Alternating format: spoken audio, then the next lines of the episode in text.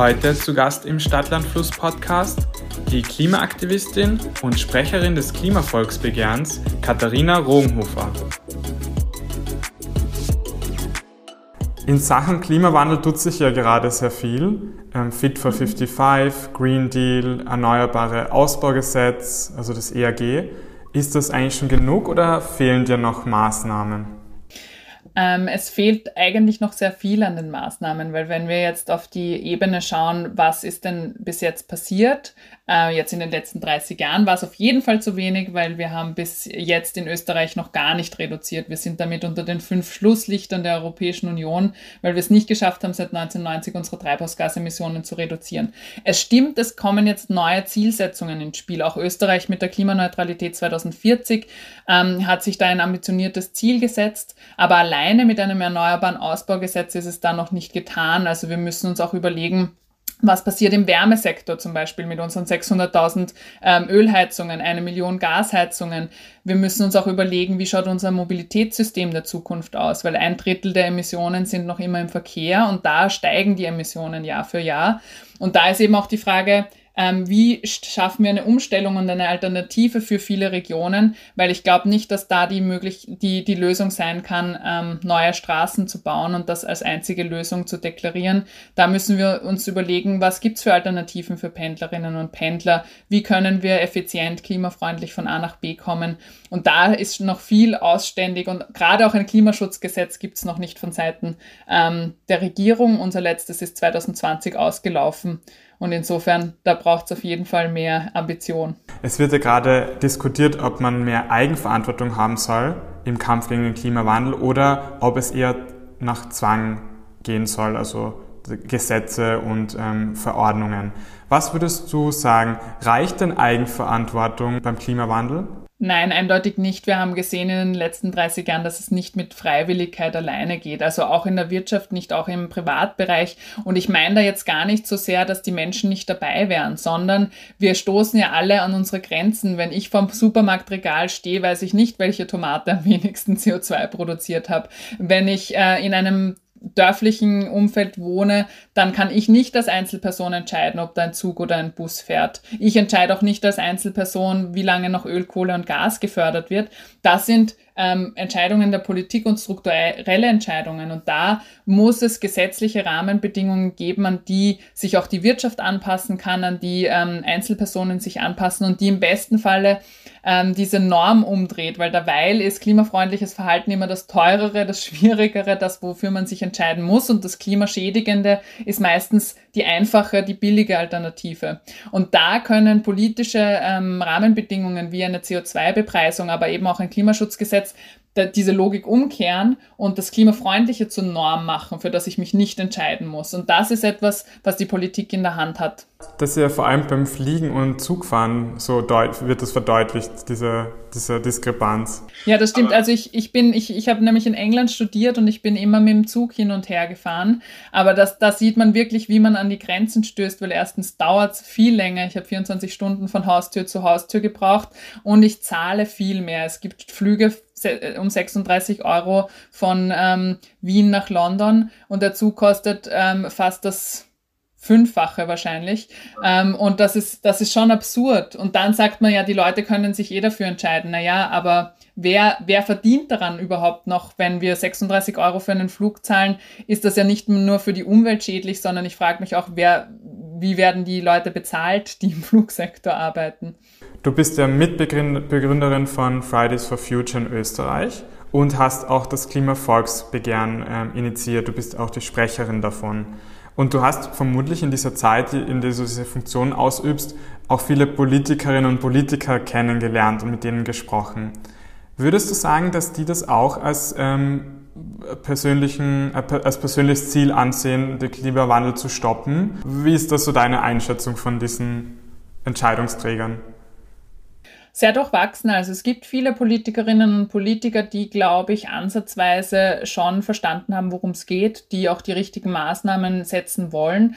Aber eben gerade in den letzten Wochen und Monaten ähm, mit den Diskussionen um den Steinzeitsager von Sebastian Kurz, ähm, aber auch die Verzichtsdebatte, habe ich wieder ein bisschen gemerkt, dass, glaube ich, erstens die Dringlichkeit noch nicht ganz angekommen ist. Ähm, mit dem jetzigen IPCC-Bericht, der am Montag rausgekommen ist, haben wir ja gesehen, wie verheerend es um unsere Zukunft steht und wie dringlich es ist, etwas zu machen. Ähm, und auf der anderen Seite wird eben viel mit Angst gearbeitet, diese, diese Angst vor eben Verzicht oder ich will eben ja nicht zurück in eine Steinzeit. Das will ich als Klimaaktivistin auch nicht. Aber eben Politik ist meiner Meinung nach dazu verantwortlich, ähm, Visionen in den Vordergrund zu stellen. Und es gibt so viel an Lebensqualität, das wir gewinnen könnten, wenn wir gute und mutige Klimapolitik betreiben. Und da erwarte ich von der Politik eigentlich ein Programm, ein Ziel, einen Plan, eine Vision, die sie auch den Menschen vorschlagen, damit eben viele Leute ähm, diese, also vielen Leuten diese Möglichkeit überhaupt mal bewusst wird, wo wir hinsteuern können und was wir auch gewinnen können eigentlich. Nicht nur auf, auf was wir verzichten müssen, sondern was wir gewinnen können, wenn wir äh, mutigen Klimaschutz machen. Ich meine, du sprichst ja die Angst an, ähm, mit der gearbeitet wird. Aber man sieht ja auch, wenn man ähm, in, die, in, den Medien liest ähm, die, und die Szenarien, die uns drohen, wenn wir nichts tun, und die sind ja auch erschreckend und die machen ja auch Angst. Glaubst du, dass die Leute vielleicht dann die Augen sogar verschließen und wegschauen und quasi das Gegenteil bewirkt wird, indem man ihnen so mit so einer Deutlichkeit auch die Auswirkungen vor Augen führt? Also das sind ja zwei verschiedene Arten von Angst. Die Angst, die ich vorher angesprochen habe, war die Angst vor Verzicht. Eben ich muss, ich muss dann auf mein Auto oder auf mein Schnitzel verzichten. Ähm, ich glaube, das, das ist eine, eine veraltete Debatte. Aber es stimmt natürlich, wenn man sich diese, diese Extremwetterereignisse, die Überflutungen, die Waldbrände jetzt auch in der Türkei und in, in Griechenland anschaut, dann verstehe ich jeden und jede, die sagt, ich bin damit überfordert. Also ich auch ganz ehrlich. Ich weiß, ich, ich denke mir, das ist so ein Riesenproblem, ein globales Problem. Und ich habe nicht ansatzweise das Werkzeug als Einzelperson da irgendwie in einer guten Form dagegen vorzugehen. Aber ich glaube, auch da ähm, ist es wichtig, dass wir einerseits, ähm, weil das Gefährlichste, was passieren kann, wenn man in einem brennenden Haus sitzt, ist eigentlich, dass man nicht merkt, dass man in einem brennenden Haus sitzt. Das heißt, wir müssen schon merken, und verstehen, dass es dringlich ist und dass unser Haus brennt und dass wir jetzt was machen sollen. Aber auf der anderen Seite ist es ganz wichtig für die Klimabewegung, aber eben auch für die Politik aufzuzeigen, wohin könnte der Weg gehen, damit ich mich eben nicht ergebe und sage, puh, das ist mir alles irgendwie zu viel, ich kann eh nichts machen und dann irgendwie ähm, die Decke über den Kopf ziehe, sondern dass wir wirklich sehen, es liegt jetzt an uns. Wir können wirklich jedes Jahr Treibhausgasemissionen reduzieren und dann können wir das Klimasystem auch noch stabilisieren. Und das muss unser Ziel sein. In allem, was wir machen, als Einzelpersonen, aber gerade auch in der Politik, will ich diese Vision haben, um die, den Leuten die Möglichkeit zu geben, mit, mitzugehen. Weil eben eine Zukunft, eine klimafreundliche Zukunft extrem viel bringen kann für die Leute. Grünflächen in Städten, äh, belebte Stadtkerne statt äh, Supermärkte irgendwo draußen auf die grüne Wiese zu stellen und irgendwie wieder zu, zu betonieren. Ich kann locker äh, billig von A nach B kommen. Ich kann vielleicht im Zug sogar noch arbeiten. Am Bahnhof kann ich mir dann irgendwie entweder ein Radl ausborgen oder wenn ich mit Sack und Pack ankomme, vielleicht ein Auto. Aber das wird nur noch in, in gewissen Situationen überhaupt Sinn machen und auch für mich irgendwie logisch sein. Wir werden äh, Energie aus Sonne und Wasser und Wind gewinnen, anstatt ähm, Öl, Kohle und Gas zu importieren und uns damit auch abhängig zu machen von anderen Ländern. Also es wird extrem viel bringen vor Ort, wenn wir gute Klimapolitik machen. Aber ich habe auch das Gefühl quasi, man erkennt das Problem, man weiß, was zu tun ist. Die Frage ist nur, wie beginnt man oder in welcher Reihenfolge? Weil es eigentlich am besten alles gleichzeitig wäre. Weißt du, was ich meine? Man müsste grünen Energiestrom haben, man müsste Elektroautos haben, aber wie tankt man die Elektroautos? Man braucht die Infrastruktur dazu.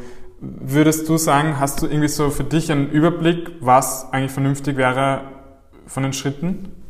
Ich glaube, jetzt am Anfang müssen wir mal aufhören, das Falsche zu tun. Das ist das eins der wichtigsten Sachen. Das bedeutet eben keine Öl- und Gasheizungen mehr in Neubauten einzubauen, weil die bleiben dann 20 Jahre da drinnen. Und 2040 wollen wir ja schon klimaneutral werden. Wir sollten auch eben die ganzen neuen Stadt-, äh, Straßeninfrastrukturprojekte überdenken. Also auf der einen Seite eben das Falsche nicht mehr tun und auf der anderen Seite das, das Richtige fördern. Und da sind Ähm, wichtige Schritte dafür sind eine ökosoziale Steuerreform, einfach quasi einen Preis auf das geben, was, was verschmutzt, um eben einen Lenkungseffekt in der Wirtschaft auch zu haben und zu sagen, gut, wie kann ich meine Produktion, wie kann ich meine, meine, ähm, mein Unternehmen dahingehend ausrichten, dass wir eben weniger Emissionen zu produzieren.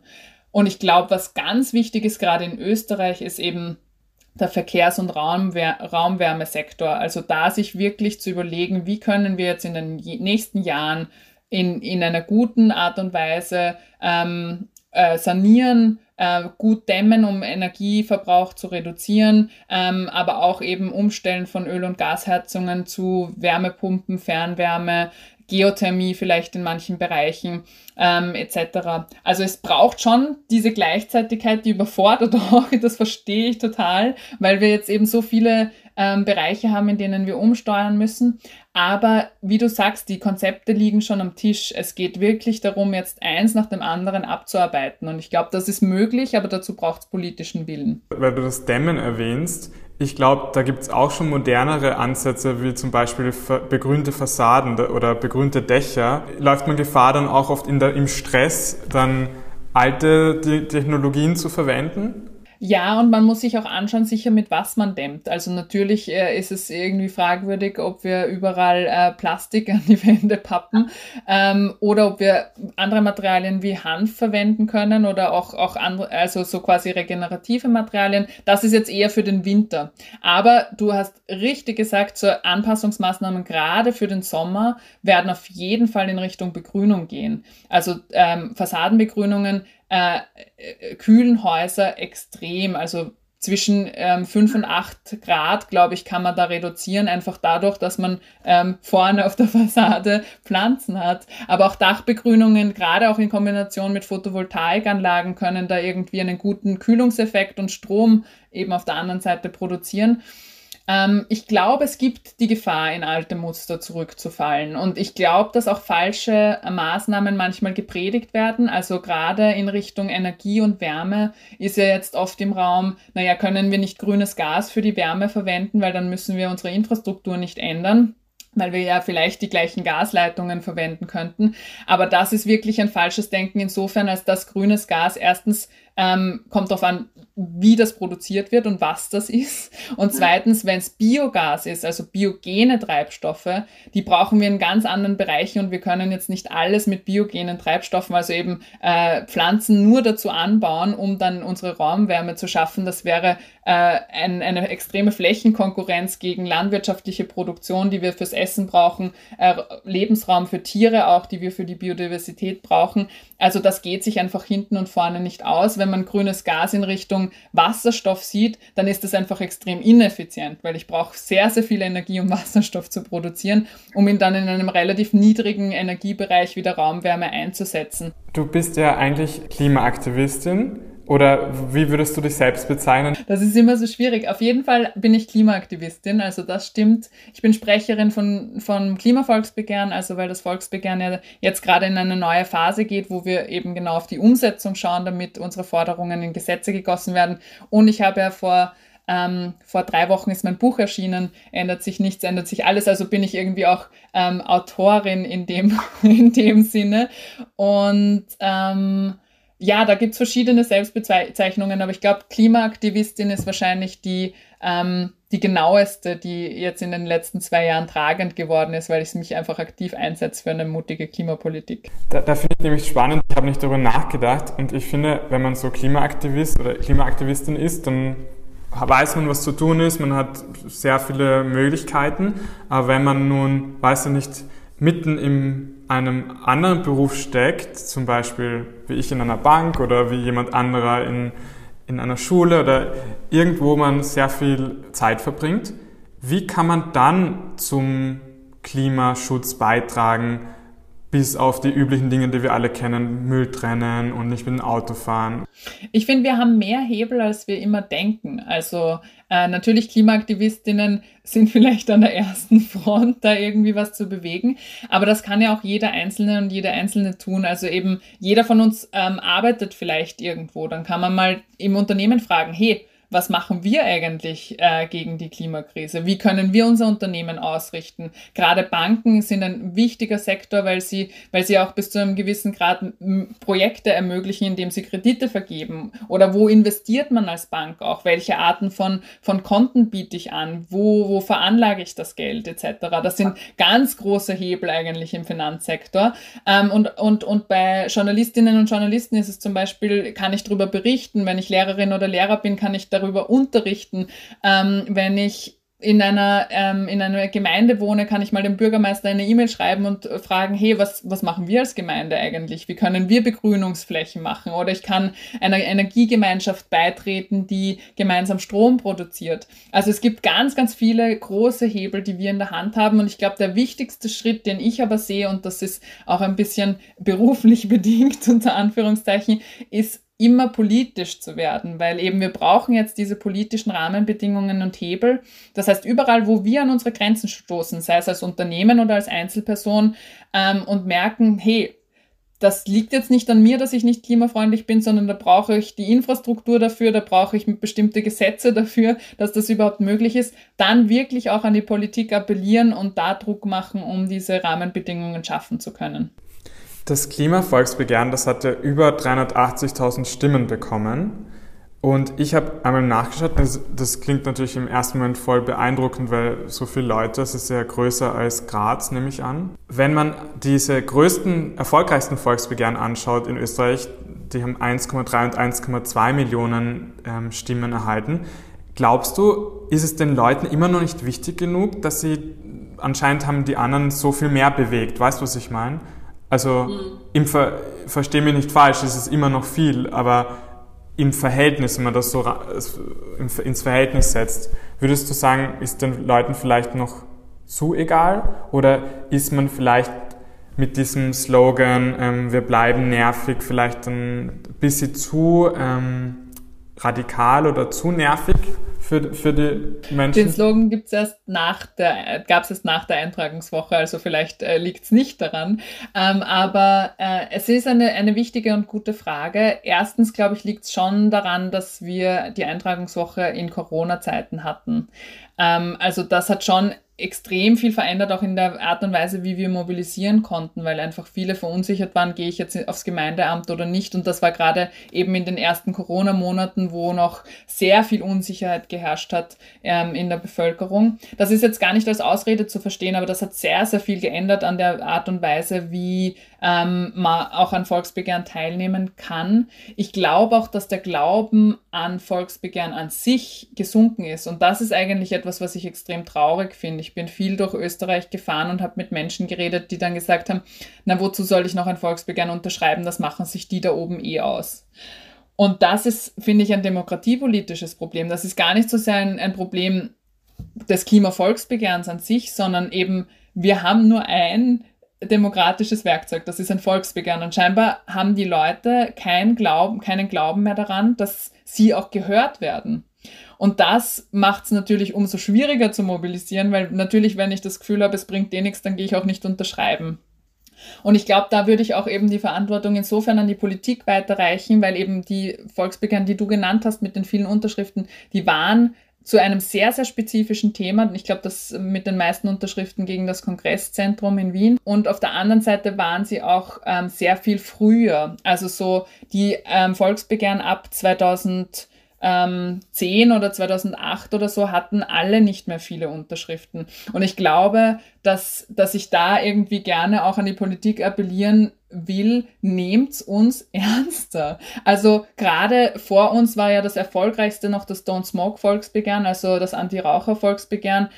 Und das wurde nicht umgesetzt, obwohl es 900.000 oder 800.000 Unterschriften gesammelt hat. Und das, das zermürbt die Menschen. Also das wurde erst im Nachgang dann, nachdem Ibiza passiert ist und wir eine Übergangsregierung hatten, dann wurde es umgesetzt, aber nicht wegen dem Volksbegehren.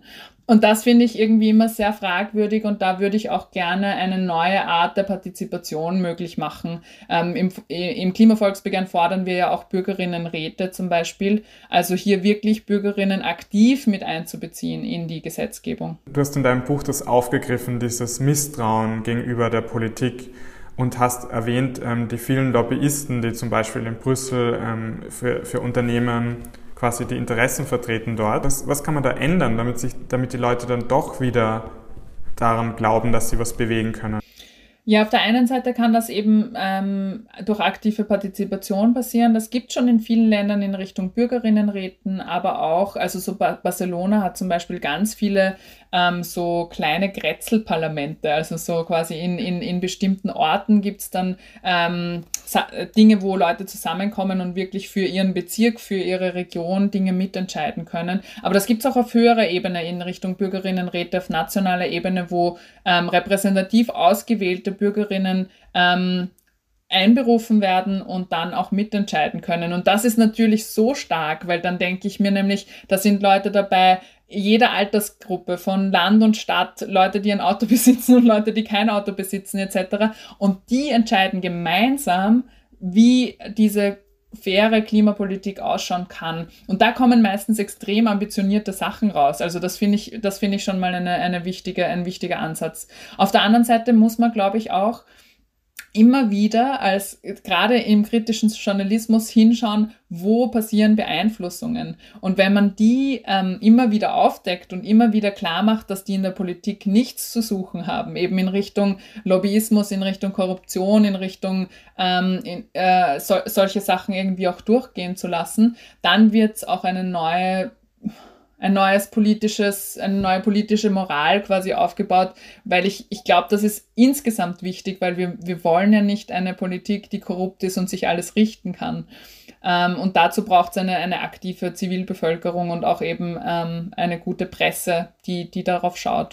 Wo, wobei man natürlich auch sagen muss, dass Lobbyismus ja grundsätzlich ähm, legitim ist, weil die ja auch oft Input liefern von allen möglichen Seiten. Äh, es ist nur halt ja. so, dass viele Unternehmen halt extremst viel Geld zur Verfügung haben, da eine Imbalance entsteht. Wenn diese nicht wäre, wenn jeder gleich viele hätte, dann wäre das natürlich fairer. Aber grundsätzlich ist es ja nichts Schlimmes zu lobbyieren für seine Interessen. Überhaupt nicht. Wir, in, in gewisser Weise machen wir das ja auch fürs Klima, also als Klimavolksbegehren. Ähm, ich glaube, wo diese Imbalance entsteht, ist einerseits eben bei den Ressourcen, die zur Verfügung stehen und da haben Unternehmen einfach mehr. Und auf der anderen Seite geht es wirklich um, um, um, um faktische ähm, äh, Desinformationskampagnen. Also zum Beispiel in Amerika ist das ja ganz viel passiert durch Thinktanks, die sich zusammengeschlossen haben, um wirklich ähm, Zweifel zu streuen, so wie damals auch noch bei, bei Tabak. Ähm, ist, der Klima, ist die Klimakrise überhaupt menschengemacht? Kann man das so genau sagen? Brauchen wir nicht andere Sachen? Gibt es nicht saubere Kohle etc.? Also so das sind dann schon Sachen, wo ich mir denke, so das darf eigentlich das darf eigentlich nicht passieren. Also da geht es ja nicht mal nur um, um, Lobbying und quasi ich, ich bringe mein Interesse vor, sondern da geht es wirklich um gezielte Desinformation von Menschen. Auf der Website des Klimavolksbegehrens stehen ja auch sehr viele prominente Unterstützerinnen und Unterstützer. Das sind Schauspieler, Autoren, Kabarettisten, alles Mögliche. Und ich wollte fragen, was machen diese prominenten Unterstützerinnen und Unterstützer eigentlich? Ganz unterschiedliche Sachen. Also sie haben bei, manche haben bei Kampagnen von uns mitgemacht. Also äh, zum Beispiel hatten wir eine kleine Kampagne darüber, über Aussagen von Politikerinnen, die wir dann mehr oder weniger widerlegt haben mit einer Aussage eines Wissenschaftlers oder einer Wissenschaftlerin. Da haben uns viele ähm, ModeratorInnen, aber auch ähm, Schauspielerinnen unterstützt. Äh, es gibt Menschen, die, aber das, das Wichtigste an dieser prominenten Unterstützung ist tatsächlich, dass sie in ihren Reihen aufklären, weil viele dieser, ähm, dieser prominenten Persönlichkeiten haben ja ihre Zuhörerinnen von Konzerten, ihre ähm, die Leute, die ihre Bücher lesen oder, oder ihre Umgebung halt, die auf sie hört oder eine große Followerschaft auf äh, Instagram, Facebook oder sonst irgendwas. Und da ist es oft wichtig, Fürsprecherinnen zu haben für eine bestimmte Sache, weil die dann die Information wieder ganz neu an Leute bringen kann. Weil dann denke ich mir vielleicht, wenn, ähm, wenn das mein Vorbild, wenn das die Schauspielerin ähm, unterschreibt, die ich gern mag, dann unterschreibe ich das vielleicht auch und dann informiere ich mich. Und ich glaube, solche Multiplikatorinnen zu haben in, in Kunst, Kultur, ist extrem wichtig, um auch noch eine andere Perspektive reinzubringen, weil ich glaube, dass ähm, gerade Menschen, die einen Kunst- und Kultur-Background haben, diese Emotionalität der Klimakrise vielleicht nochmal ganz neu vermitteln können in ihrer, in ihrer Kunst auch. Du hast ein Buch geschrieben mit dem Titel Ändert sich nichts, ändert sich alles, wie du gerade früher erwähnt hast. Was ändert sich denn in unserem Land, wenn wir nichts tun in den nächsten 20 Jahren? Ja, ich glaube, wir werden Österreich tatsächlich nicht mehr wirklich wiedererkennen können. Also ähm, das, es wird auf jeden Fall zu mehr Trockenheit und Dürre führen, was ähm, gerade in Richtung Landwirtschaft und Forstwirtschaft ein großes Problem sein wird, äh, weil wir dann viele der Dinge, die wir jetzt anbauen, nicht mehr anbauen können. Es wird mehr Schädlingsbefall geben, wie wir jetzt schon in Borkenkäferregionen sehen. Also der Wald wird sterben.